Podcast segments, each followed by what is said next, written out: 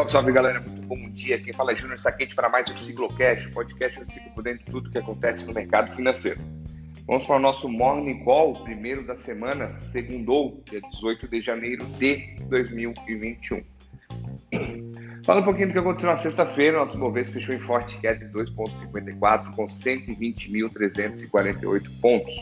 E o volume financeiro negociado de 33,3 bilhões de reais.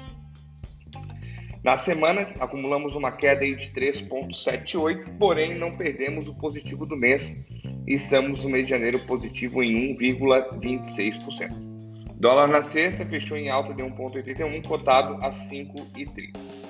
Hoje os mercados amanhecem negativos devido à baixa liquidez pelo feriado americano e os assuntos de sempre. Hoje é feriado nos Estados Unidos por conta do dia de Martin Luther King e por isso as bolsas estão fechadas operam apenas futuros americanos, que no exato momento estão operando em queda no 0 a 0. 0,04, assim, nada, praticamente nada de oscilação, no terreno no, no neutro ali. As atenções continuam voltadas para o pacote de estímulos dos Estados Unidos. Presidente Joe Biden assumiu quarta-feira o avanço de casos de coronavírus no mundo inteiro, junto com o atraso das vacinações em alguns, alguns países aí no, na, no Reino Unido aí forçaram já a vacinação acima de 70 anos, estão dando um gás lá para ver se conseguem vacinar todo mundo.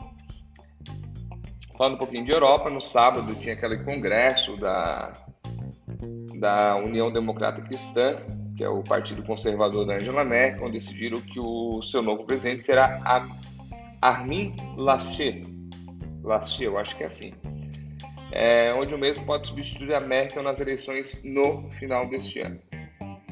Mercado asiático fechou misto, mesmo após a divulgação do PIB da China. A China teve crescimento de 2,3% em 2020, o ano de pandemia. A China cresceu bem pra caramba aí. Não bem, porque foi o menor resultado nos últimos 44 anos.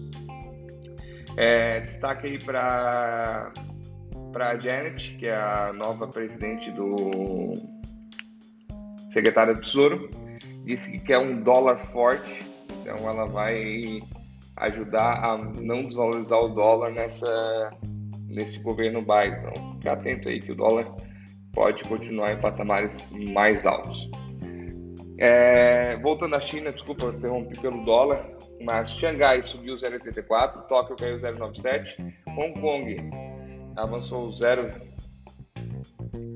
Hong Kong teve um avanço, não foi 1,01 e Coreia do Sul 2,33. Pessoal, por hoje é só aguardo vocês no nosso código de fechamento.